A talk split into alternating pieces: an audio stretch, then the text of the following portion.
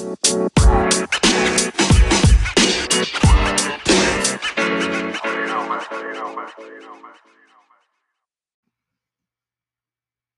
¿qué tal? Gracias por acompañarnos en este su podcast de confianza acá entre nos. Soy Alex Pelayo y a nombre de Pollo Lagunes les damos la bienvenida a esta segunda parte de la charla que tuvimos con José Echevarría, mejor conocido como Aniquilante. Pero sin más preámbulos, aquí los dejamos con la segunda y última parte de esta muy entretenida plática. Ya hay un arreglo ahí con mis compañeros, sí. Este, no, no me tocó ver muchos niños ni pero ahorcados, híjole, me, han tocado una cantidad de ahorcados que no tienes idea. Yo perdí la cuenta. ¿De verdad? oye, pero ¿son suicidios todos esos? Bueno, los que me tocó ver, todos sí fueron suicidios. O sea, no hubo ningún. Todos. No hubo ninguna sospecha de, nada. Y son suicidios muy, muy tontos. Había uno muy, muy en especial que, que me viene a la memoria un chavo, tenía como 19 o 20 años. Llegó a su casa y le dijo a su esposa, ¿no? De 14 o 15, ¿dónde puede? No, ma. Wow. Le dijo. le surge. le preguntó si estaba lista la cena. El güey trabajaba como ayudante de albañil, ¿no? Y la morra le dijo, no, pues es que no me dejaste dinero. Y se la madreó. Se la madreó. Y pues ya la, la vieja esta la vieja, pues una niña de 14, 15, ¿no? Salió de la casa y fue a buscar este, en comida, ¿no? Para prepararle a su esposo. Ajá. Y el esposo se salió, se salió de la casa y se fue al patio. Y dijo, ah, qué bueno que se fue este pendejo, así le prepara un caldito o algo. Y ya rato que regrese, pues se lo chinga, ¿no? Pero no regresaba el cabrón, no regresaba, no regresaba. Entonces la morra esta sale y lo ve colgado allá de uno de los árboles que tenía. No mames, por, porque no había de cenar. no había de cenar. Ah, Verga, pues, no había de, cenar. de Pedro Páramo, güey. De Juan Rulfo, más bien. La cosa es que el, chavo este estaba medio tomado, porque cuando este, analizamos la sangre había muy, muy poco alcohol. O sea, no como para estar en estado de ebriedad, simplemente alcoholizado. Ajá. Este, pero pues no sé, yo creo que eso es algo muy común entre la, gente de aquí. Me estaba explicando el otro día el, médico forense que entre los mayas, ¿sí? La, población indígena de aquí de Yucatán, el honor es algo muy, muy importante, es algo que nunca debe ser mancillado. O sea, de hecho, prefieren matarse a sufrir una vergüenza. Pero vamos, estamos hablando de vergüenzas de que perdiste en un combate o no, o sea, no que no te, no, que no te hicieron de cenar, chinga tu madre. Entonces me dice el, el médico pues que, que, sintió, como que se sintió avergonzado, como que falló como hombre. Claro que el médico ya me estaba diciendo cosas de, de un psiquiatra, que, más bien él estaba como que proyectándose a través de un psiquiatra, ¿no? No, y cocinaba muy bien la chava, entonces por eso imagínate. la cosa es que, fíjate esto, esto fue, no, no acaba aquí el asunto. Cuando nos reportan al fallecido, pues vamos, eh,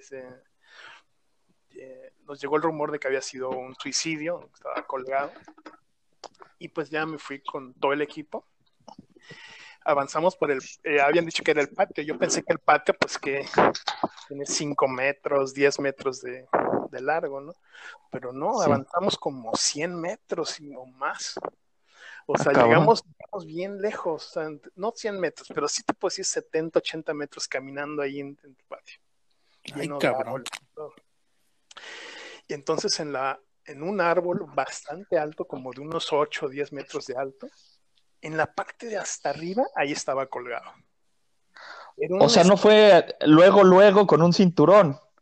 No, fue con una extensión. Fue con una extensión y con su cinturón. Sí, con su cinturón y con una extensión. Y además utilizó un cable, ¿no? O sea, para estar eh, borracho era sumamente hábil para lo que hizo. O sea, se subió a un árbol que no estaba. Era más fácil que se matara cayéndose del árbol. Exactamente, o sea, yo no sé. Y luego en una de las ramas ahí hizo los nudos perfectos, o sea, aplicó cualquier cantidad de principios físicos ahí para que hubiera resistencia con los cables y alambres. Arquímedes a la verga. Sí, sí, sí. y luego este, y me dio, bueno, no risa, bueno, sí me dio risa, pero no, no, no, que lo que es la horca, lo que él se pone ya para ahorcarse, que era este, la, extensión, apenas se la metió en la cabeza, pero el, soporte, todo lo que empleó para, para fijar la, la horca, fue de verdad, yo no hubiera podido hacerlo en mis cinco sentidos, o sea, lo hizo muy bien, pero nada más ahí se metió y quedó colgado y le quedó con el surco en la, en la garganta, ¿no? Entonces, pues tenemos que bajarlo. Oh. Este, y pues, digo, ahí sí dije, bueno, pues yo soy la autoridad, ¿qué chingados me voy a subir al árbol, no? A huevo. A huevo. Tengo gente que lo haga. Pero volteé a ver a los camilleros y parecían integrantes de Bronco, ¿no? Dos choches ahí, como que tampoco iban a poder subir. Eran Ramiro y Choche. ¿Cómo van a subir 10 metros estos cabrones? O sea, no, Se, me van a, se me va a morir mi equipo. Sí, o sea, y luego voy a tener que ir yo, ¿no? O sea, no. Entonces, de verdad me, tuve que estar ahí un ratito a pensar, bueno, ¿cómo bajamos este pendejo? de verdad, hasta le dije, A ver, pásenme un hacha, vamos a tirar el puto árbol. No, hasta le dije a uno de los choferes, no sabes qué, lánzate a la tiendita o se ve y busca unos refrescos porque vamos a estar aquí unas horas filosofando, ¿no? Viendo cómo vamos a bajar este cadáver de aquí. O sea, sí, de, de verdad como, como de, ah, bueno, esta es la chamba de hoy, verga. Se nos vino este problema, ¿cómo le hacemos? Sí, qué pedo, güey. Sí, o sea, eh, y nos pasó varias veces, ¿eh? no nada más esa vez. Y bueno, ya la, al final, este, la chava esta, la, la viuda, fue a llamar a dos güeyes, creo que eran primos del que se había muerto, o primos de ella, la verdad no recuerdo muy bien, pero fue a llamar a dos güeyes. Y eso sí se subieron al árbol en chinga, o sea, como, como si hubieran hecho mil, ¿no? Se subieron bien rápido. Y este. Y ahí sospeché que era asesinato. No, no, pero fíjate que le pedí a uno que, hiciera mi chamba y no sé si tú alguna vez viste en un partido de fútbol que se hizo viral que, que Muriño eh, le pide a un jugador del equipo rival que le dé instrucciones a su, a su jugador. Sí, que se las pase, ¿no? Sí, o sea, fue a decirle al, jugador rival, oye, dile a este pendejo que corra. Sí, sí, sí, sí, sí. Y ahí va el otro güey, pues, si Muriño te manda, vas. O sea, exacto. Entonces, ya que se sube el chavo este, le dije, oye, no sabes qué, bájate. y se bajó otra vez. ¿Y qué pasa? Te voy a dar una cámara que vale 200 mil pesos. No mames. Cuando subas, quiero que tomes una foto del surco, o sea, donde está la herida, donde está ahí. Supone que está el otro. Y le dice, tú ya está programada, tú nomás le vas picando, tómale 200, alguna va a salir bien. Apriétale el rojo y a la chingada. y este, ya lo hizo el, chavo, empezó a tomar ahí varias fotos. no puedo creer esto. sí. De verdad. Y luego me dice el güey, eh, se la paso, Link, así como que, para tirármela, no, no, no, cabrón, bajas, bajas. Bájala, cabrón. Y vuelves a subir. ya volvió a subir, este, cortaron la, la cuerda, esa me la tengo que llevar yo, pues la evidencia número uno de un colgado, la cuerda, ¿no? Sin cuerda, pues no hubo nada. ¿Y si las guardan en algún lado como evidencia? Sí, sí. Y ese es un tema que, que, me da para varios libros, pero ahí te cuento. Luego este, ya se subió el otro güey y entre los dos este, ya lo abrazaron y lo, y lo bajaron, ¿no? Se iban bajando poco a poco ya nos los llevamos a, a hacer la necropsia, ¿no? Este, fue complicado, fue largo, fue tedioso y todo, ¿no? Pero este, ahorita que me estás mencionando las evidencias, te digo, en el primer mundo tienen una bodega con un clima controlado, clima caliente para guardar ciertas evidencias y clima congelado para guardar otras y, y, hay un registro de quién entra y quién sale y qué toca y qué no. sí, como en las películas, ¿no? De no mames. Nosotros no teníamos nada de eso. No teníamos... un closet. ah, bueno. Está, está la agencia con cinco cubículos, el privado donde está el jefe y hay otro privado donde se toman declaraciones. Ese privado de las declaraciones está conectado al sistema de celdas. Entonces, cada vez que queríamos hablar a alguien que estaba detenido, nos los llevaban por un túnel y llegaba hasta nuestra, nuestro privado. Ahí le tomamos la declaración y se regresaba, ¿no? Bueno, en ese lugar donde tomábamos las declaraciones, ahí guardábamos la evidencia. No mames y teníamos, este, no sé si ya vieron los, los sobres de las tortas del Chavo del 8 ahí. ahí se guardaban y se ponía una etiqueta ahí y ahí la dejábamos. ¿Por qué? Pues no había, no había de otra.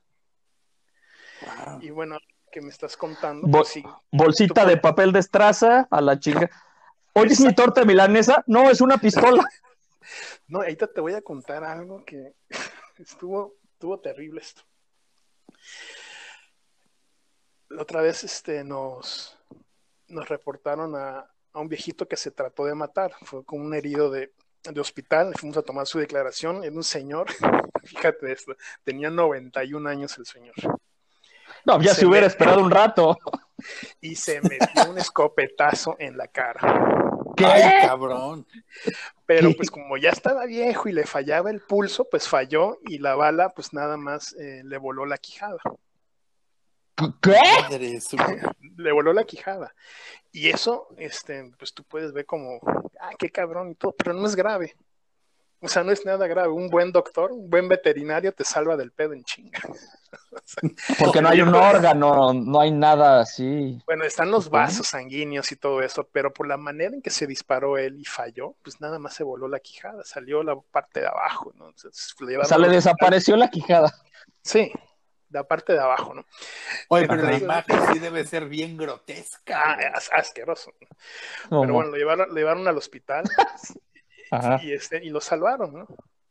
Entonces le preguntamos a su esposa, una señora de ochenta y tantos años, que había pasado, dijo que habían discutido.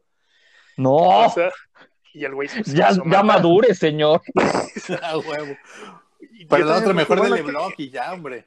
Yo tenía pregunté, bueno, ¿qué pudieron haber discutido para que un señor de 91 años diga, chingue su madre? ya, ya es mucho tiempo de aguantar esta tanta mierda. No, y mientras me lo estaba contando, estaba ahí la esposa acariciándole la cabeza al señor. o sea, como que ya se habían reconciliado. no, por Dios.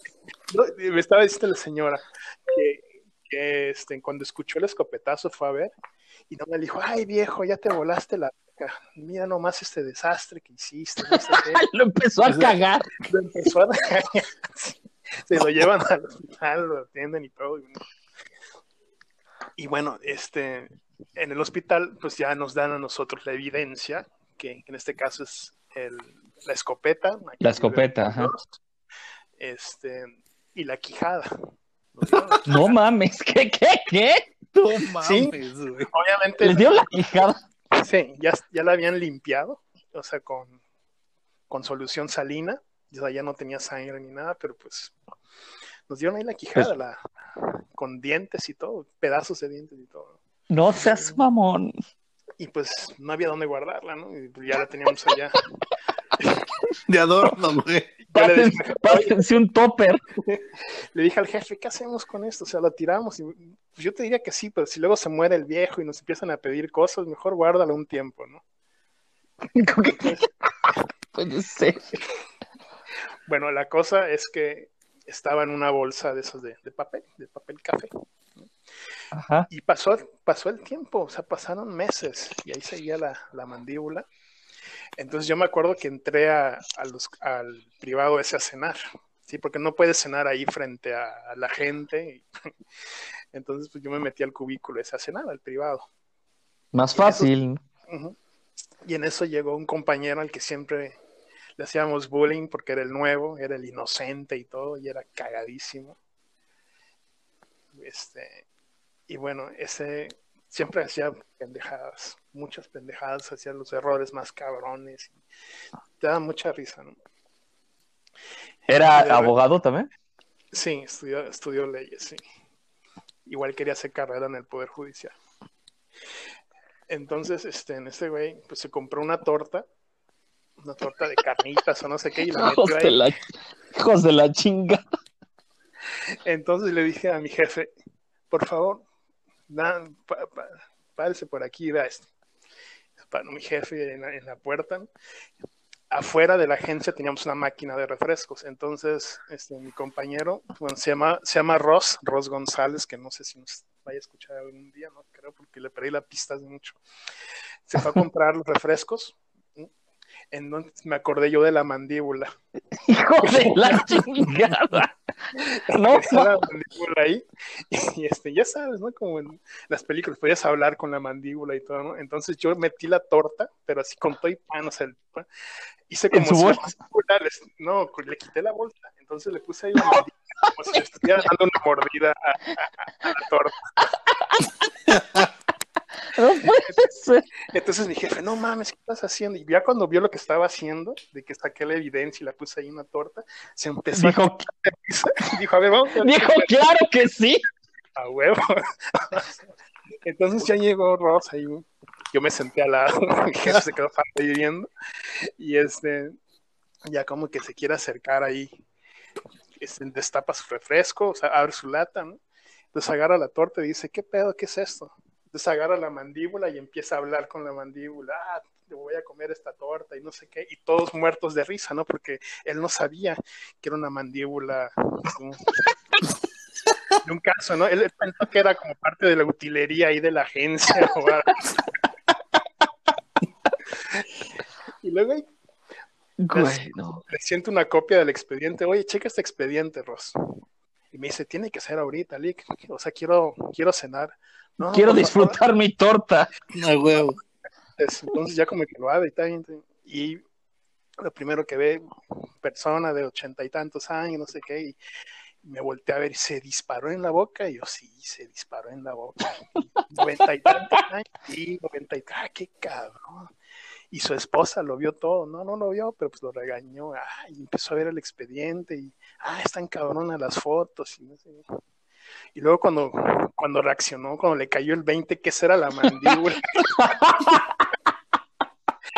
O sea, pegó un grito y salió llorando de la... Le hicieron llorar. No, lo hicimos llorar como 10, 20 veces, o sea, No, Uy, güey. le hacíamos cara, le daban, güey. No, Wow. no, Eso sí es bullying, no chingaderas. Sí, eso es no que te digan gordo, eso sí es bullying. por Exacto, güey. ponerte la mandíbula de, Sí. de un intento de suicidio. Sí. No, y es- ese cabrón, luego yo le jugué una muy, muy culera también. Eh, nos reportaron un, un cuerpo este, que se habían encontrado, unos huesos en el monte. Y entonces, pues me mandan a mí y yo no quería ir, pero era el único que estaba en la agencia. Digo, bueno, pues a la verga, o sea, alguien va a pagar los platos rotos porque esto no es justo. Eran las 3 de la tarde aquí en Mérida, estamos hablando de una sensación térmica de 60 grados. Entonces, Madres. te juro que eh, los huesos estaban en un monte a 8 kilómetros. La camioneta entró hasta donde podía entrar, que habrán sido No, dos man. kilómetros, y ya de ahí no podía seguir, ¿no? 60 Entonces- grados de, de calor. güey. De térmica, sí. Puede ser que el termómetro te marque 48 o 49, pero la térmica sí te llega a 60. Mierda. Bueno, lo tenemos porque tenemos que medir el tiempo y la temperatura y todo. Entonces, yo de verdad, cuando me bajé de la camioneta, habría avanzado, no sé, 200, 300 metros, y yo ya estaba casi como en el náufrago. O sea, ya tenía yo un palo así, esos de dos metros, y me estaba empujando ahí, estaba ahí este, en- con, la, con el pantalón recogido y la camisa abierta y la, la cabeza y todo, y yo estaba, esto ya, me, me voy a morir yo antes de llegar a los huesos, o sea. Y de hecho tuve que hablarle al jefe y decirle, ¿sabes qué? Mándame apoyo. ¿Qué, qué, qué apoyo necesitas? No sé, un Six o algo, porque no voy a llegar. y me dijo, no, no, no has hecho bromas, no, es Un clamato. No voy a llegar, man- mándame con, con la secretaria o algo, mándame algo de tomar, que de verdad no llego. Yo ya me gasté como dos litros de, de aguas y sí me tuvieron que llevar comida y bebidas porque no. Yo todo el tiempo le estuve mentando la madre al güey que encontró los huesos. Dije, bueno, ya deja el pasado donde está, que descanse en paz esta persona. ¿Qué necesidad? ¿por qué? ¿Por qué hacen esto? Y además se me hace que va a ser una pendejada, ¿no? Entonces, ya que por, por fin llegamos, hicieron un montón de huesitos.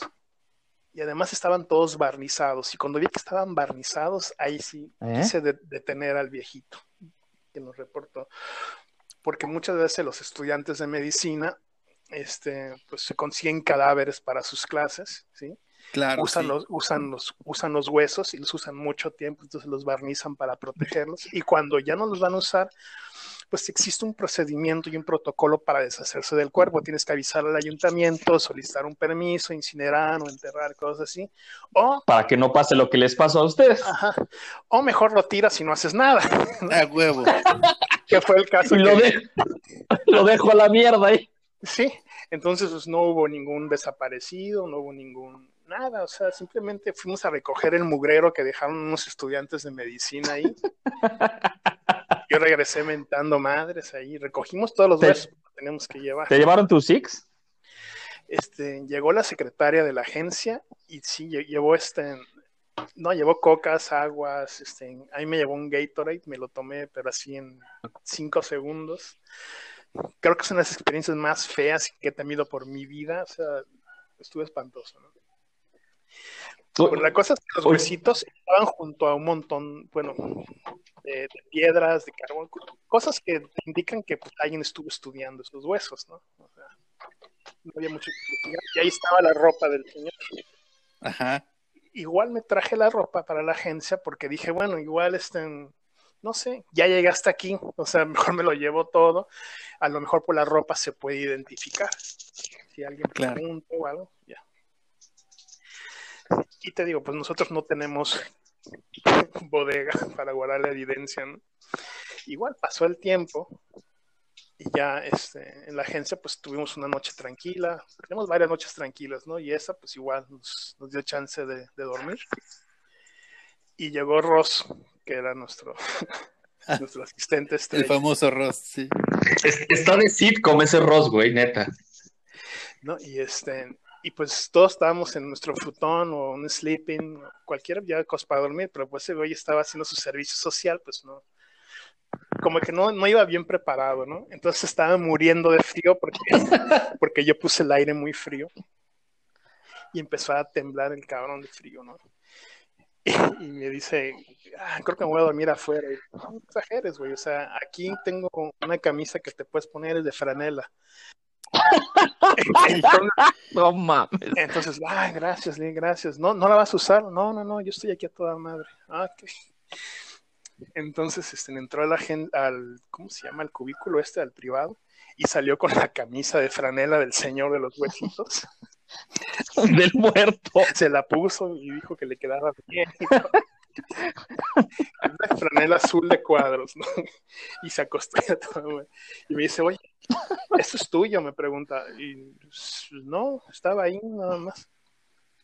No sé quién lo ha dejado. Y me dice, lo que pasa es que como que huele a guardado, huele, a- huele a polvo. Pues sí, que ya tiene mucho tiempo ya, pero nada más está húmedo. Huele, huele a víbora. Entonces entra el jefe como a las 3 de la mañana y ve a Ross con, con la camisa y enseguida identificó la camisa y se empezó a reír y me dice, Acá. tú fuiste, ¿verdad? cabrón?" Entonces, déjalo, pobrecito, eso lo decimos mañana, ¿no?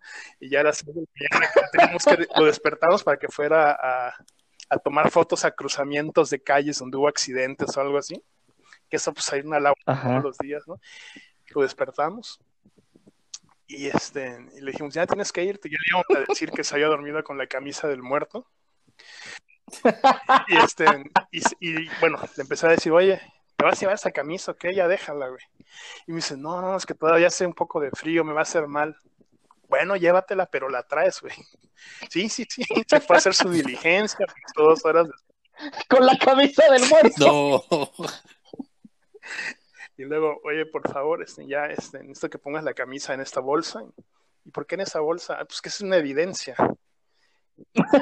¿Evidencia de qué? ¿Quién se, se robaron una camisa o qué? No, y digo, ¿te acuerdas de, de los huesos que fui a recoger? se quitó la camisa, pero sin chinga, o sea, los botones salían volando. Él se quitó su propia camisa, se quitó la playera, casi el pantalón, se salió llorando de la agencia otra vez. No, pobre. Se fue a echar agua por todos lados. Pobre Ross. Estuvo varios, o sea, varias horas con la camisa de un muerto. O sea, Qué cosa. O- oye, yo te, yo te quería preguntar si se puede, porque igual es una pregunta también muy típica, pero ¿cuál ha sido como la causa de muerte o la escena más extraña que viste? "Güey, ¿esto qué pedo? ¿Esto por? ¿Esto qué, qué- qué pasó? Sí, Ya, ya, esto lo volvimos, sí es Sí, hay sí, esto, pero no sé, Alex, yo lo estoy disfrutando No, también, mucho, también, amigo. Dale, dale. Mira, eh, fue para mí tal vez el más impactante de todos los casos. Y este, no sé si ustedes eh, ubiquen, yo ese día conocí lo que son los silos de harina. Son como unos contenedores gigantescos Ajá. de, harina. O sea, no sé cuánto miden, unos Sí, sí, 20, sí. 30 metros de alto, no sé, la verdad. Y después Unos cilindros Ajá, gigantes. y estaban llenos pues, de harina, ¿no? En la parte de, en abajo, en la parte del medio y hasta arriba hay unos rodillos que están girando constantemente pues para moler la, la y que quede como harina. Pues ahí echan mezclas y no sé qué y ahí se está moliendo todo el tiempo. Entonces, eh, a veces se atora el molino que está hasta arriba. ¿Ok? Para eso tienes que apagar toda la maquinaria, la tienes que apagar literalmente y quitar los pedacitos o los grumos que están ahí en el, en el molino y después echarla a andar nuevamente. Es más fácil eso que repararlo, ¿no? Porque si contratas a un ingeniero mecatrónico, para eso te factura 10 millones de pesos, ¿no? Claro, le pagamos Pero, a un güey que la pague, desatone. pe- pero un valiente que se anime. Exacto. Pues la verdad que es un procedimiento bastante seguro porque bajas el switch y se acabó, o sea, no, no, no hay nada que, que pueda pasar, ¿no? Pero pues el señor Ajá. que estaba a cargo de eso ya tenía pues, varios, como 70 años más o menos y solamente entraba él en la noche. A las 12 de la noche iba a las 6 de la mañana y luego ya entraban los ingenieros y los que estaban a cargo de Él solo cuidaba, Sí, digamos. como tipo Sí. velador. Era un velador, exactamente. Si se atoraba, su labor era bajar el switch, entrar a los hilos, pegarle con un palo de escoba a los rodillos, regresar No, y ma- volver a echarlo a andar. muy fácil. Mira, La cosa es que pues el señor ya estaba medio cansado, ya estaba... No a él le pasó, sino que decidió llevar a un chavillo ahí que no era su pariente, entonces empe- empezó a haber conjeturas de por qué tenía ahí un chavito. Uf, Y no sí, yo ya no me metí más, o sea, yo nada más entregué el cadáver y Se, se puso de Michael Jackson. desentendí, ¿no? Eh, pero bueno, la cosa es que eh, nos hablaron para decir que había un fallecido en, en los hilos de las harinas. Entonces me dijeron los encargados del lugar de seguridad que no podíamos tomar foto porque algo me explicaron que podía ocasionar un incendio. Y dije, pues Órale. pues no gano mucho, de hecho no gano casi nada, no voy a arriesgar mi vida, no sé si me están viendo la cara de pendejo, pero pues igual no, no voy a arriesgar mi vida, voy Claro. a hacer de seguridad. No me voy a morir en esto. Exactamente. Y me dijo, y además solo pueden entrar dos personas a la vez. Dije, bueno, entonces voy a entrar primero yo con el criminalista y luego, entra, luego entro yo con el químico y luego entro con el fotógrafo, ¿ok? Entonces entro y veo que, bueno, eh, me explicó el señor que había, bueno, no lo había contratado, sino que lo ayudaba, le echaba la mano, ¿no? Para desatorar los cilindros estos, los rodillos, pero que cuando se atoró, el señor ya le había explicado cómo funciona. El chavito entró, desatoró muy bien y regresó. Y volvió a pasar, volvió a entrar, hasta que se quedó dormido el señor y en una de esas se volvió a atorar. ¿sí? Entonces el chavito entró, desatoró, pero nunca bajó el switch. No mames. Y en el momento que desatoró este, en los grumos de- del rodillo, agarró su como que el pantalón del, del chavito y, ter- Se activó. y se metió entre los rodillos. Y lo hizo como. Los rodillos eran, No mames. eran como las papitas estas, los crujitos. Entonces, eh, Ajá, ajá, rodillos, tal pero cual. como crujitos. Entonces el, el chavo este, pues, se lo comió en los rodillos. Cay- Wow. cayó ahí. Cayó dentro, pues el pantalón lo jaló y primero la pierna y todo, y pues terminó ahí hecho plastilina, o sea, totalmente como harina quedó el, el chavito. o sea, una pasta, Mamá. una pasta, o sea, totalmente liso quedó. O sea, una estampa. O sea, los, los rodillos son ¿No? tan fuertes y son tan grandes que trituran a una persona. O sea, son de toneladas. Sí, claro. son toneladas de, de acero. Entonces, eh, yo ahí tuve que sacar unas placas fotográficas sin flash porque pues tengo que justificar mi trabajo, decir qué pasó, tener una idea y todo. Este, y muy a la mexicana, ¿cómo lo desenredamos? Ah, bueno, pues lo hacemos al revés, que funcionen al revés los cilindros y ya Para sacarlo. sacarlo. Y ya, pues sacamos No la, la estampita, o sea, sacamos la estampita. O sea, no tenía volumen, era plano casi. Totalmente, o sea, es que imagínate, No era plano, totalmente plano. Entonces hablé con el capataz, con el guardia de seguridad, el jefe de turno y todo. Digo, ¿quién es este cabrón? Entonces el viejo dije, ah, pues es como un ahijado para mí que me estaba echando la mano porque pues, yo ya no. Es el novio del señor. Sí, sí. Pero pues eso sí fue un pedo porque si le hubiera pasado al señor, el señor tenía un seguro, ¿no? Un seguro de vida o algo así, pero pues el chavito, ¿quién, quién es o qué, qué se ha metido ahí? Y la empresa Era nadie. ¿no? Y la empresa no se iba a ser responsable de alguien ahí. O sea, pues, ¿qué? ¿por qué le vamos a pagar una indemnización a alguien que se metió? No mames. nosotros ya no lo decidimos. O sea, eso es cosa de un juez, es otro caso. Eso ya se ve totalmente aparte. Yo nada más cumplo con entregar el cuerpo y se acabó. Entonces, Wow. Y el cuerpo, e- entre comillas, ¿no? Fíjate que cuando fuimos al cementerio a llevarlo, este, los, los forenses hicieron un trabajo extraordinario, lo reconstruyeron igual, agarró forma y todo, o sea, no sé cómo, no sé cómo lo hicieron, pero Le soplaron en el dedo pulgar. Porque se no mames, como en, como en Tommy Jerry. algo así. No sé. Pues es que no me explico otra. Claro, O sea, ¿no? O sea, eh, son unos genios, ¿no? Para hacer su trabajo esos gentes. y, Madre. y pues ya al día siguiente fue la viuda a, a recoger el, el cuerpo, ¿no? Porque obviamente estaba casado a sus cuatro años. Sí. Ah, tenía, do- tenía dos hijos, dos hijos y uno por venir. O sea, eso a mí me dio mucha lástima. No, no, qué cosa. No mames. Sí, o sea, yo ya no supe en qué paró todo esto. O sea, porque mi, mi trabajo era entregar el cadáver y listo. El, el expediente se manda a un juzgado penal y ya un, juez decide qué, qué se hace. ¿no? Nosotros nada más entregamos y ya. Pero sí te puedo decir que fue una de las muertes más bizarras que, que he visto. O sea, digna de mil maneras de morir. Sí, exacto. Oye, de ese programa, ¿qué piensas a todo esto? Tuviste de esas varias, ¿no?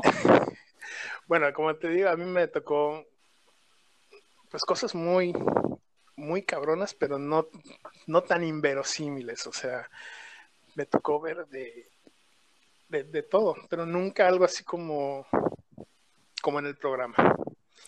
Y lo que te puedo decir es digno del programa. O sea, Sí, no. No, lo de los rodillos está. Wow, wow. está muy heavy. Muy, muy heavy. te, puedo- te digo, cos- casos así tuve. Perdí la cuenta, fueron, fueron varios. ¿Cuánto, cuánto tiempo estuviste en esa chamba? Pues mira, soy muy malo con las fechas, pero yo creo que empecé en el 99 y me salí en el 2004, 2005, más o menos. O sea, sí fueron unos años ahí. Y, este, No, pues sí, sí, un rato.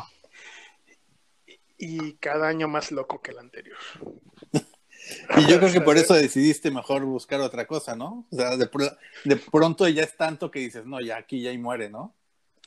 Pues mira, no es por adornarme ni nada, pero creo que lo sé hacer muy bien. O sea, se me daba muy bien. Yo estuve trabajando en todas las áreas de leyes, de derecho, en todos, cualquier cantidad de despachos y me iba bien, pero cuando entré a hacer esto lo hacía muy bien. O sea, dije, este es mi logo. O sea, sí tenías.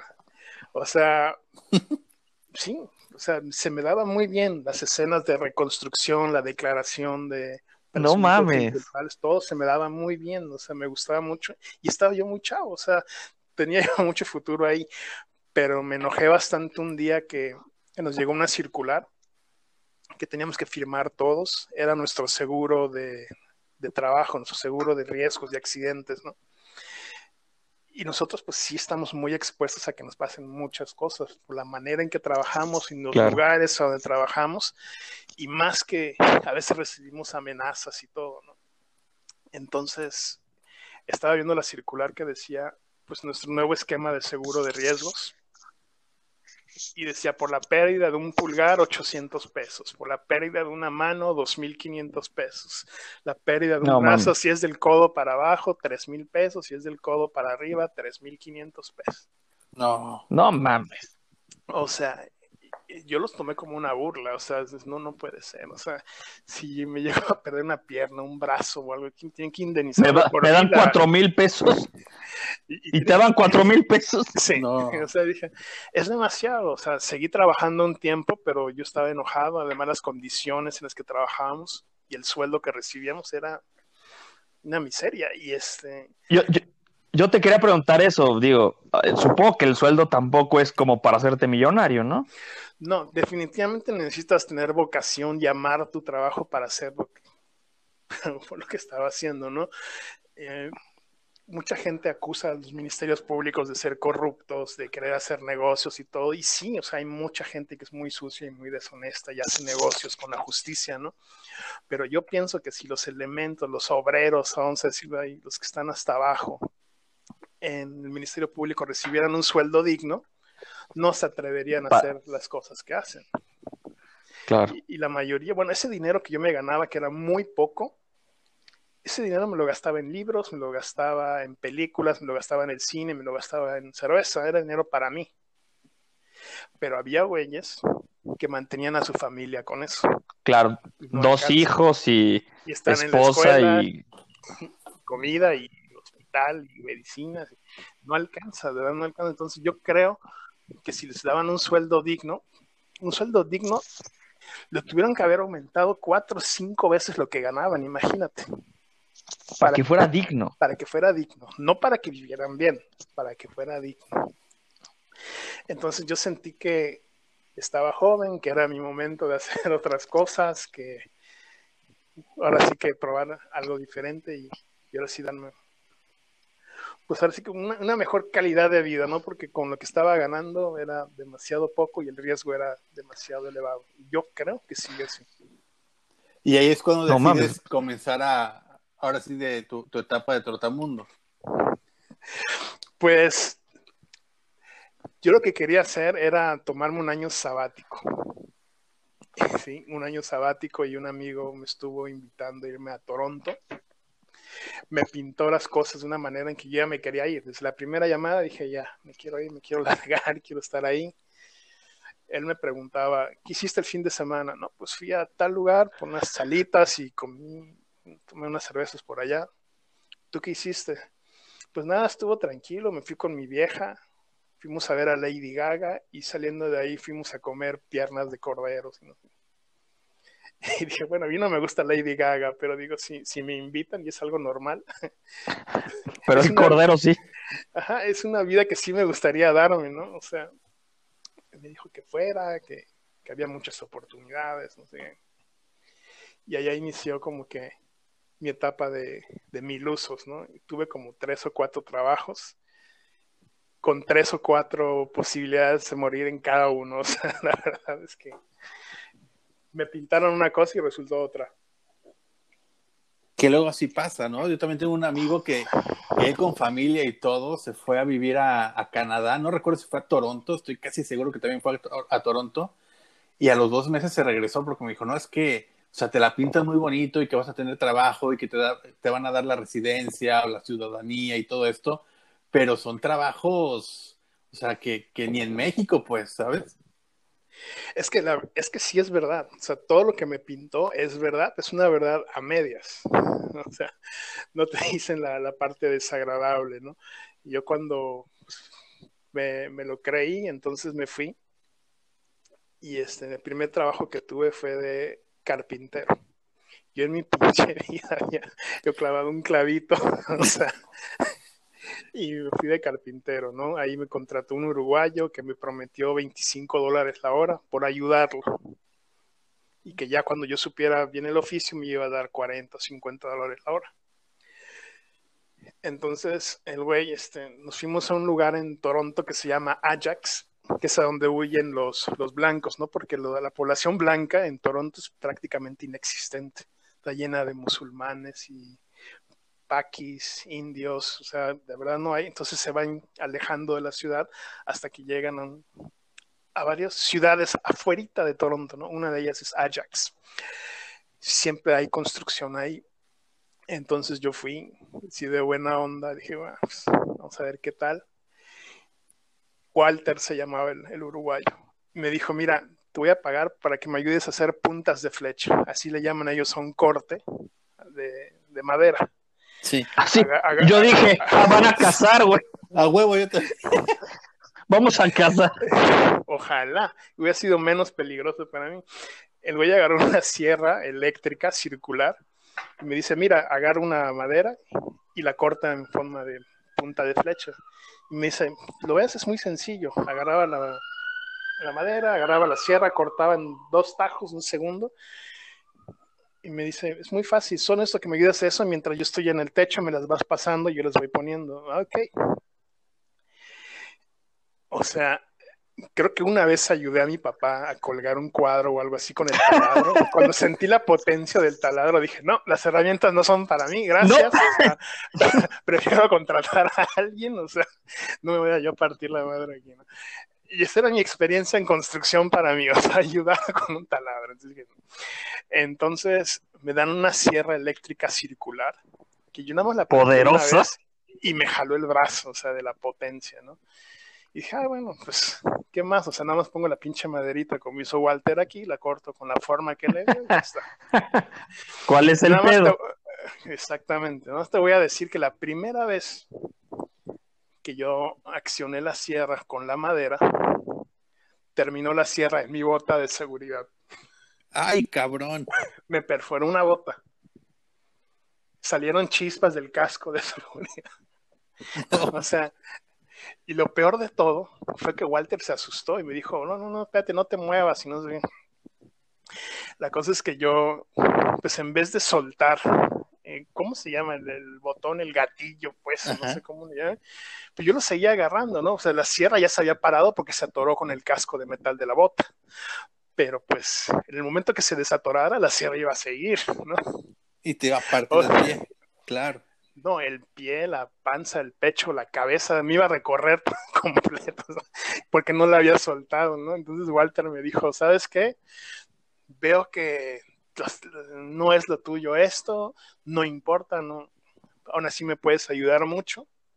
Yo voy a cortar la madera, tú nada más fíjate y ahorita me ayudas a ponerla. Okay? Ok, va, y me quedé viendo como menso ahí como corta la madera, pero dije, en mi vida vuelvo a tocar esa sierra, ¿no? y ya que corta, no sé, vamos a decir 200 maderas, me dicen, vamos a ponerlas al techo. Ok, va. Pero yo muy ingenuamente pensé que había una escalera al techo, o sea, donde tú subes normal, abres una puerta y sales al techo, no. Era una escalera que, bueno, en la pared había como que maderas pegadas en la pared, ¿ok? Y esa era la escalera. O sea, tenías que escalar. Y eso era espantoso para mí. O sea, dije, no, yo le tengo un pánico a las alturas y eran apenas tres metros. Dije, no. Luego me tenía que quedar colgado de un arnés ahí poniendo las, las maderas con agua nieve a menos 20, o sea, 20 bajo cero. Sí, terrible. Mira, no habían dado ni las 12 del día y yo ya deseaba volver a mi trabajo en el Ministerio Público. O sea. Haber, haber fallecido, haber muertito, sí, claro no, pude haber muerto varias veces ese mismo día. O sea, la verdad que no, no era lo mío. Después pasaron, no sé, como dos o tres semanas y conseguí un trabajo como ayudante de pintor. Y es la cosa más horrible que te puedas imaginar.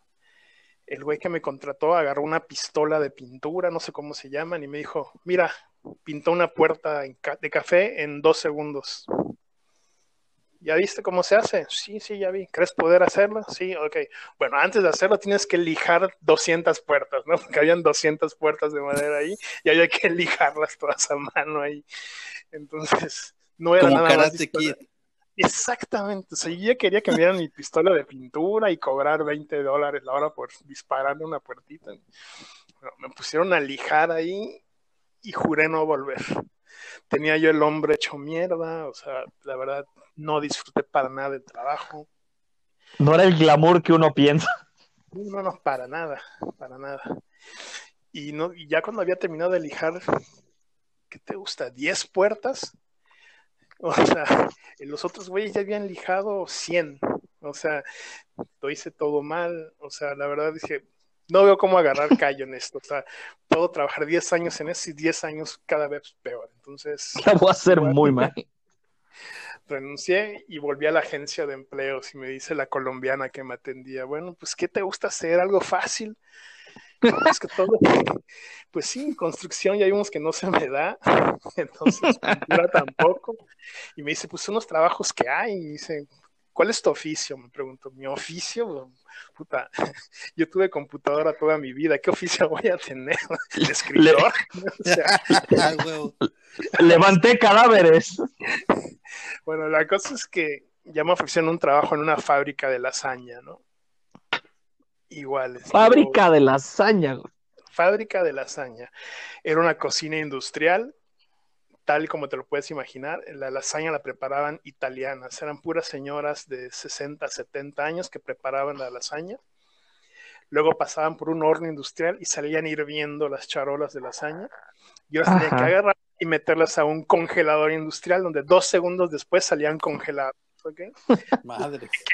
Cuando recibía las charolas calientes y me quemaba cuando las sacaba congeladas. No, no, no, no, no. Te quemabas con frío y con calor. Exactamente, no había nada de glamour en ese trabajo. Este, trabajé con un güey de Irak, que era un ingeniero civil. Ese güey, este, su- me contó, ¿no? Que, que toda su vida había valido verga y por la guerra y que huyó y que el primer lugar que pudo llegar fue a Toronto y ahí se quedó, ¿no? Entonces yo con ese güey, o sea, yo como abogado y él como ingeniero, estábamos sacando las charolas ahí de- No mames, qué depresión. Pero te juro, o sea, las tocabas con todo, igual estaban calientes las charolas, porque eh, salían de un horno industrial para meterlas a un congelador industrial, ¿no? Entonces, nuestro, nuestro jefe era un chino, o sea, ya te imaginarás todo, ahí sí todo el cliché del mundo. Prepotentísimo. Sí, nada más sabía decir faster, faster, y a mí como cuando me preguntaron de dónde era, dije México, y me decían México, sí, México. Ah, ok, faster, move the culo, move the culo, me decían. No mames. Sí. Entonces, eh, me terminaron corriendo. A las ocho horas me corrieron porque... ¿Te corrieron? Sí, me corrieron. Me dijeron, ¿sabes qué? No puedes trabajar aquí. Porque todos los, este, cuando ya salían congeladas las, las charolas de lasaña, tenía Ajá. que meterlas en un cartoncito, en el cartoncito de la publicidad, que es su, su envoltorio. Decía Peter the Chef, se llamaba la, la compañía. Y las vendían en los malls, supongo, en los Ajá, supermercados. o sea, te- exactamente. Entonces yo tenía que agarrarlas y meterlas en, en un cartoncito que era el de la publicidad, estivar unas 200 y luego llevarlas en un carro hasta la bodega. No mames, qué putiza.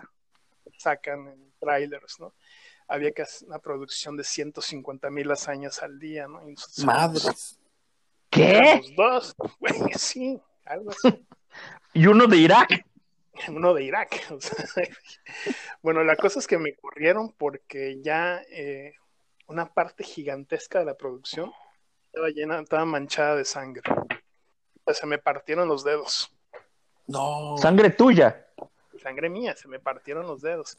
Entonces me tenía que quitar yo los guantes para meterla en el cartoncito, pero pues era tan duro el trabajo que me corté y no me di cuenta. Primero sentí yo No como callos, luego sentí que estaban duros los dedos, luego los sentí hirviendo, luego congelados, luego se me partieron y ya cuando me di cuenta, una pila estaba llena de, de- de producto ya terminado, ya para la venta, pero todos los cartones sangre. manchados de sangre. No mames. Entonces, entonces ya, te voy a decir, ese día fue mi cumpleaños 23, o sea, así pasé mi cumpleaños 23. Mamá. Hombre. Sí, o sea, yo llegué a mi casa, al DEPA, como a las 12 de la noche, y eso que había salido del trabajo a las 6. Perdón, ¿cuánto llevabas en el trabajo? Ocho horas. Entré a las 10, más o menos. O sea, el mismo día que entraste. Sí, el mismo día que entré. No Sí, mismo- mamón.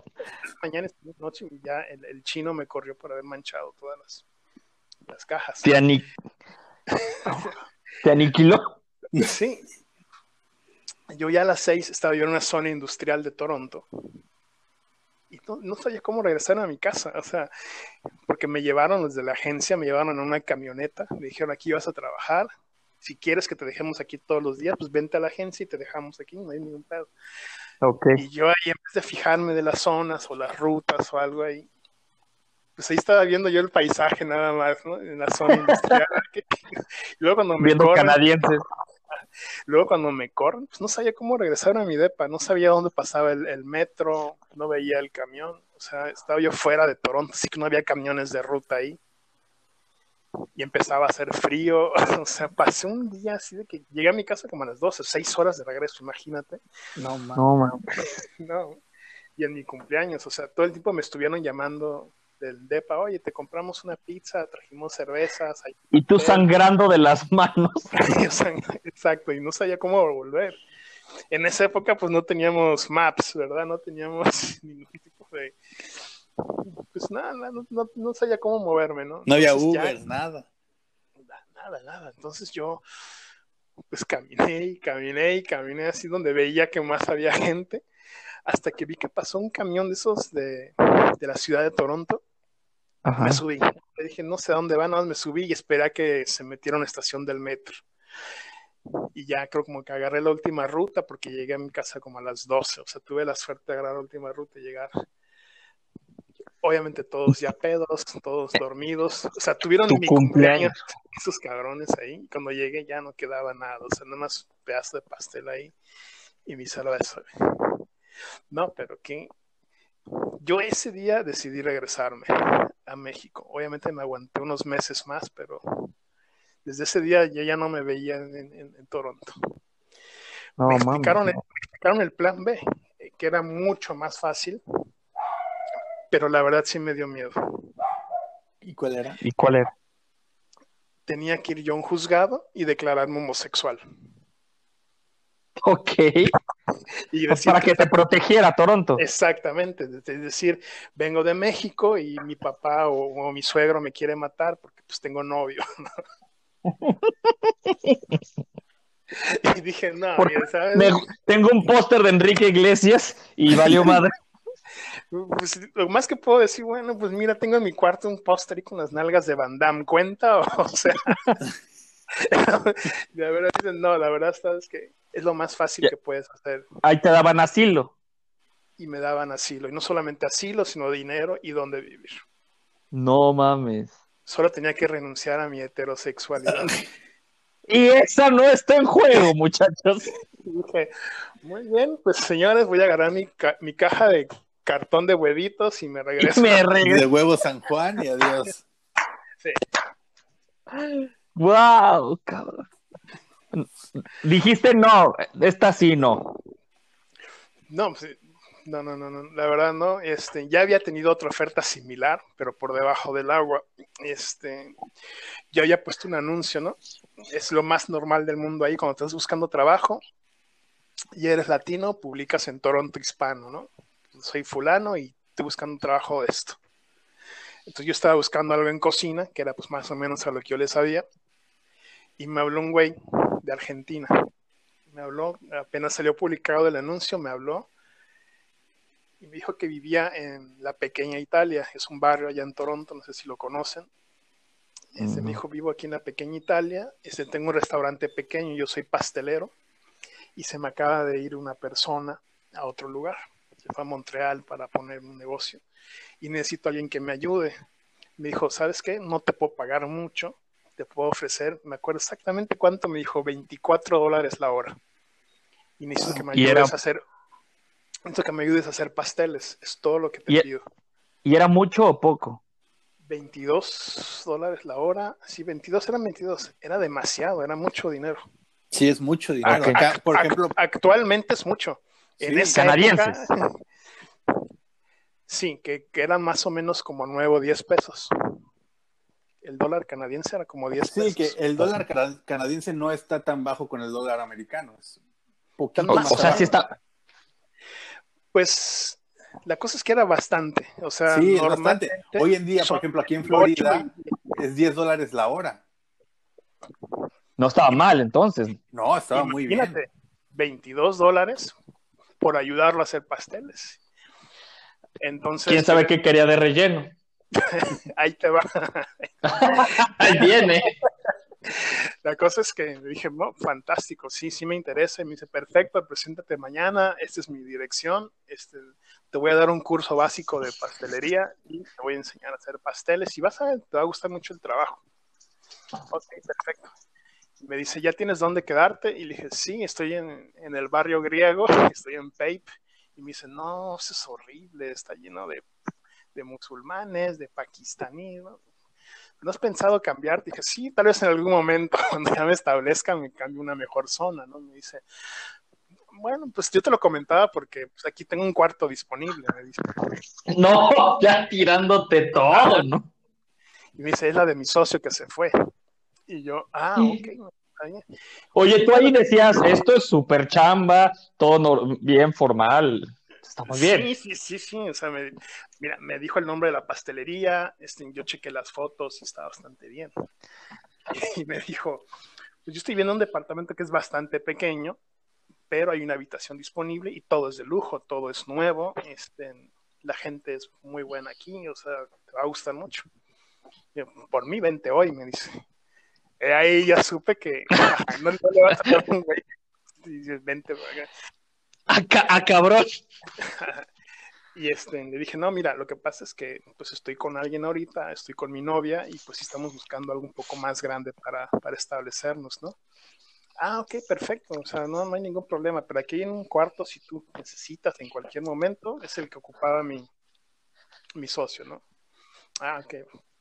Ya colgamos, quedamos de vernos al día siguiente y esa misma noche me volvió a hablar, como a las 9 o 10, ya medio pedo el tipo. No, man. Oye, Sí. ¿había visto tu foto o algo? O sea, o- No, no, no, na- nada, nada. Solo era una, un anuncio de, pues así escrito, de puro texto, dos, tres líneas. ok, ok. Y me dice, "Oh, quiero acordarme de algo, eres mexicano, ¿verdad? Sí. Ah, es que me gustan mucho los mexicanos, me caen muy bien. ¿no? Qué bueno, qué bueno. No, ok, perfecto. Madre. Y me dice, oye, hay algo que, que no, no, no te había comentado porque no sé cómo lo vayas a, a tomar. Y yo, no, a ver, adelante, dime. Lo que pasa es que yo soy gay, me dice. Ah, ok, chido. O sea, me vale o sea, soy gay. Y entonces, este, pues a mi departamento, pues vienen mis amigos que también son gays, entonces tenemos fiestas, pero son en buena onda, somos gente tranquila, ¿no? El típico, ¿no? Chavos, buena onda. Sí, ok, me parece perfecto, o sea, da- dale, o sea, lo que quieras, ¿no? O sea, yo no me interesa trabajar, ¿no? A mí me interesa la parte que me pagas y listo, ¿no? Y ya me colgó el tipo, ¿no? Nomás quería aclarar eso, es que ahorita me tomé unos vodquitas con unos amigos por si quieres venir, no, no, mañana trabajamos, no, Acabamos de sodomizar a un chino, pero todo bien, ¿eh?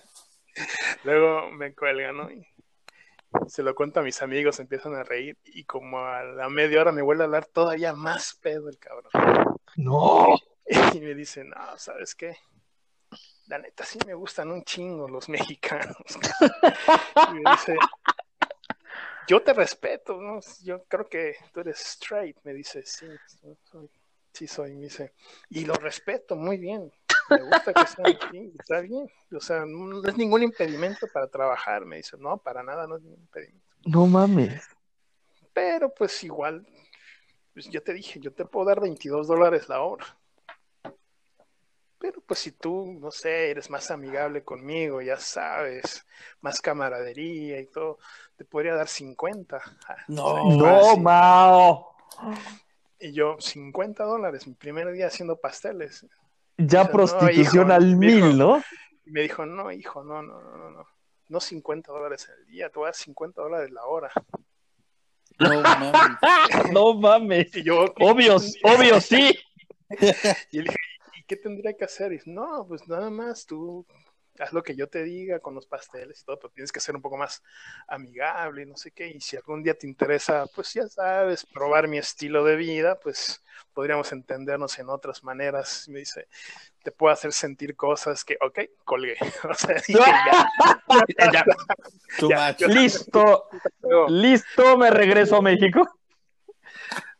Todavía le había dado chance a encontrar algo mejor, pero dije, no, no, es- esto es una odisea, o sea, cada uno me está saliendo peor, o sea, Sí, no, no, has, has ido ahí y obvio iba a haber un crimen, ¿no? no, mira, te juro, o sea, cuando me dijo soy gay, no, no me vale, digo, vamos a cocinar, ¿no? Y vamos a trabajar en un restaurante, o sea, que cuando me empezó a decir lo de su casa, que subirme el sueldo al doble, que ser más amigable, dijo, y ni siquiera me ha visto, o sea, que es un güey que le da todo, o sea, se ve que le da Sí, claro, claro, claro. Podía No, ser Ricky Martin o podía ser este eh, Raúl Velasco. o Jorge Falcón, o sea, y se lo iba a Oh. dar. No, la verdad es que sí salí yo muy desencantado de, de Toronto. La ciudad está muy padre, hay muchas oportunidades y todo, pero, o sea, yo fui en otro plan, fui en un plan de relajarme para ver qué hay y todo. y Hay, hay mucho varón. no, no, es, es terrible. O sea, no, en el sentido laboral sí hay muchas oportunidades y todo, pero para gente, pues con papeles, ¿no? O sea, tú no puedes estar ahí sin papeles porque te, te niegan las oportunidades como en cualquier otro lado. Sí, sí, sí, de acuerdo. Y, Y, luego sa- de y sabiendo construir. No, y lo que pasa, lo que tú viviste es lo que vive mucha gente este, que sale del país buscando oportunidades. O sea, uno cree eh, que es muy fácil llegar a un país diferente y que rápidamente vas a conseguir trabajo y que rápidamente te vas a adaptar y vas a, a formar tu círculo de, de amigos o, tu red social. Y es todo lo contrario, se termina siendo un infierno muchas veces. Yo viví en infierno y eso que me lo criticaron mucho porque mis amigos, los primeros que llegaron, ellos llegaron literalmente a picar piedras.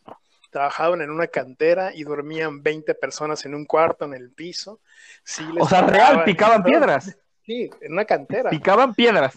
Su trabajo era picar piedras. ¿Por qué? Porque es más barato pagarle a 20 salvadoreños que estén picando piedras y cuando se mueren los sacas y pones a otros que contratar un equipo ahí con retroexcavadoras y todo eso. Canadienses chingones.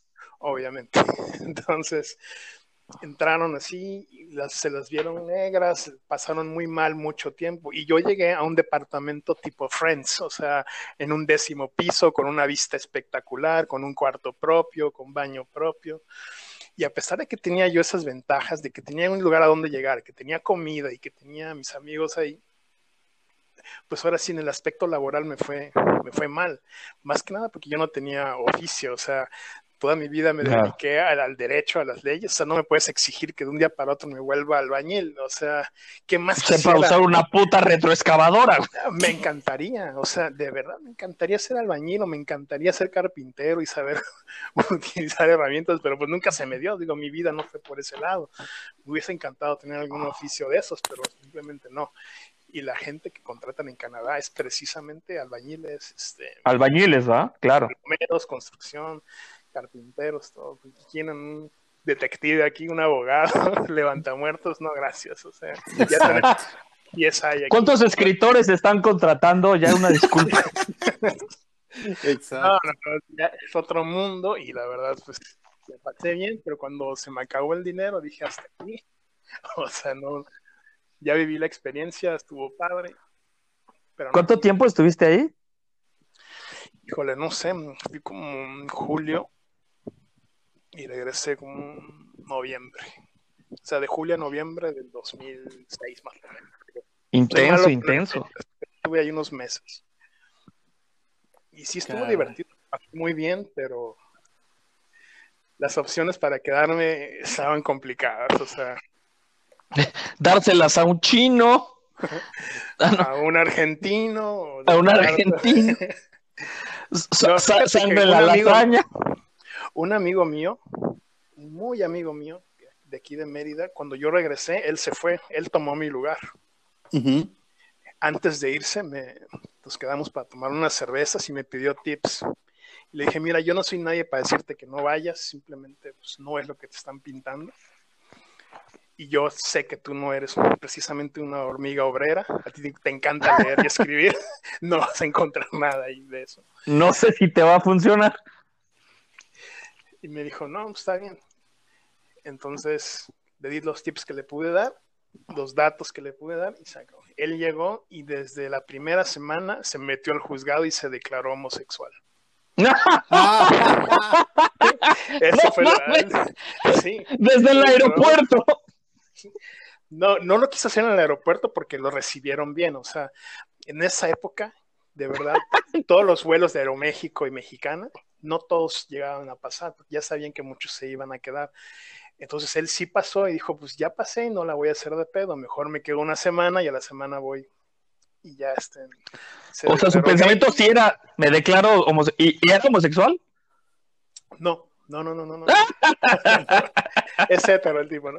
La cosa es que, ¿qué más? O sea, voy a estar en un lugar donde nadie me conoce, solo tengo que decir soy gay y ya la hice, ¿no? Y sí, al, madre, claro.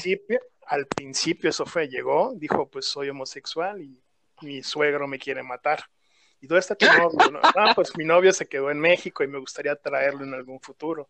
Ah, ok, perfecto, muy bien. No le hicieron muchas preguntas le dieron un número de expediente, un número de caso, le dijeron pueden ser semanas o meses, estate pendiente a tu juicio, mientras te vamos a dar creo que 1.400 dólares. ¿Y dónde vivir y qué comer y todo? Esa- exactamente, entonces él me empezaba a escribir y mandar mails diciendo, pues ahí está, ya recibí mis primeros 1.400 dólares por no hacer nada.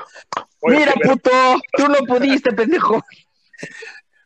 Pero pues mira, el, el universo pone a todos en su lugar y, y- y al güey le estaba yendo bien. De hecho, consiguió un trabajo, como él sí tenía papeles, pues consiguió un trabajo de velador. Entonces ese era, era su sueño porque trabajaba en un edificio. Él entraba a Escribía. 10 de la noche, no, y se la pasaba leyendo, llevaba tres, cuatro libros en el brazo, se la pasaba leyendo y cada hora salía con un flash y le daba dos vueltas. Hacía ejercicio además, o sea, porque sales. Y como era Canadá, nadie lo iba a saltar. Exacto, entonces da sus dos vueltas y ayuda a las personas que meten cajas pesadas o algo así al elevador y, y ya, o sea, y a las 8 de la mañana salía, se tomaba un café y regresaba, o sea, tenía todo, ¿no? Pero pasó un mes y ya le asignan a un güey para, para ver No su caso en específico, Ajá. para presentarlo ya a la corte, para ver si era ya digno de ser canadiense, ¿no?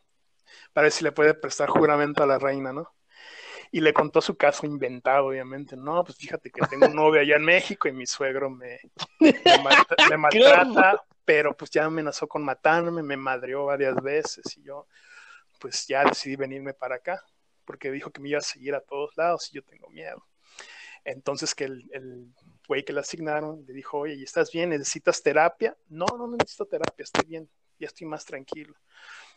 No, y necesitas compañía, no sé qué, y le agarró la mano.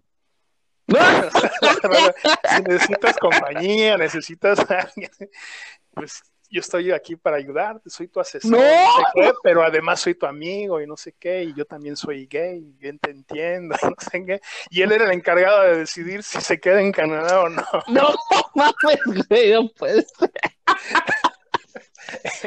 Entonces mi cuate me dice, no, no, no, ya me cayó el karma, ya, ahora sí, me cayó el karma, no sé qué hacer. Tu cuate es cero gay, obvio. me dice, tengo, tengo cita con este cabrón la próxima semana. Por lo pronto voy a ir, porque es así rápido, para- pero ya, ya me dijo que tengo que tomar unos cursos, o sea, tiene que tomar cursos, tiene que tomar este, cosas de, ¿cómo se llaman? De tolerancia y de no sé qué. Sí, sí. Sí, claro. Y, y pues no es solo, es- tiene que meterse en un cuarto con 20 o 30 homosexuales de todo el mundo. que- A coger, digo. es que sí, o sea, ese suena, suena discriminatorio, suena burlón, o suena así como que culero, pero no, es la verdad. O sea, vas a esos lugares, son 20 o 30 personas en un salón, todos son homosexuales, ¿sí? Todos terminan haciéndose amigos porque es una realidad y terminan saliendo y tú como hétero quedas ahí como, güey. eres el raro, güey. sí, entonces dice... A mí me gusta el fútbol soccer. no, y la, la, cosa es que fue a una de esas juntas y solo aguantó dos o tres minutos y se salió. Mm. Dijo que se no, sentía mal, no sé qué, y luego ya le empezaron a llegar requerimientos en el juzgado que se tiene que presentar a declarar, no sé qué. Y luego ya le llegaron los requerimientos de tiene que abandonar el país en 14 días. tiene, que, tiene que devolver el dinero. Es que no se presentó a su juicio, o sea, no se presentó al juicio, o sea, no fue a confirmar su solicitud.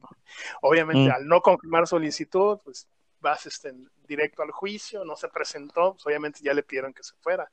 Y, y pues se regresó.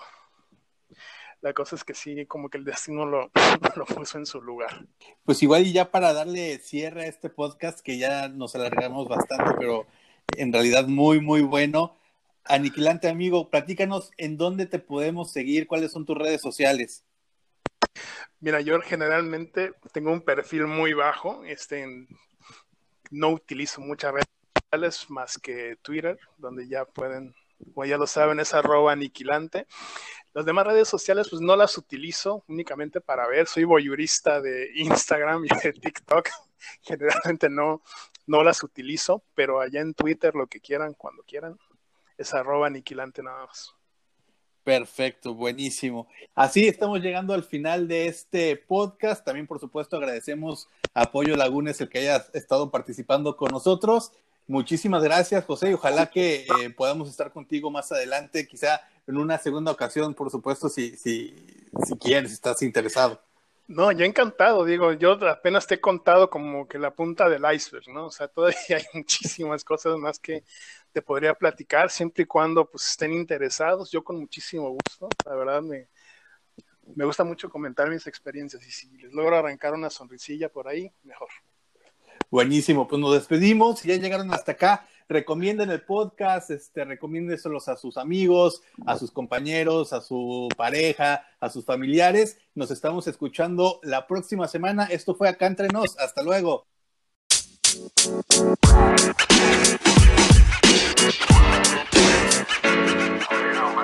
genoma.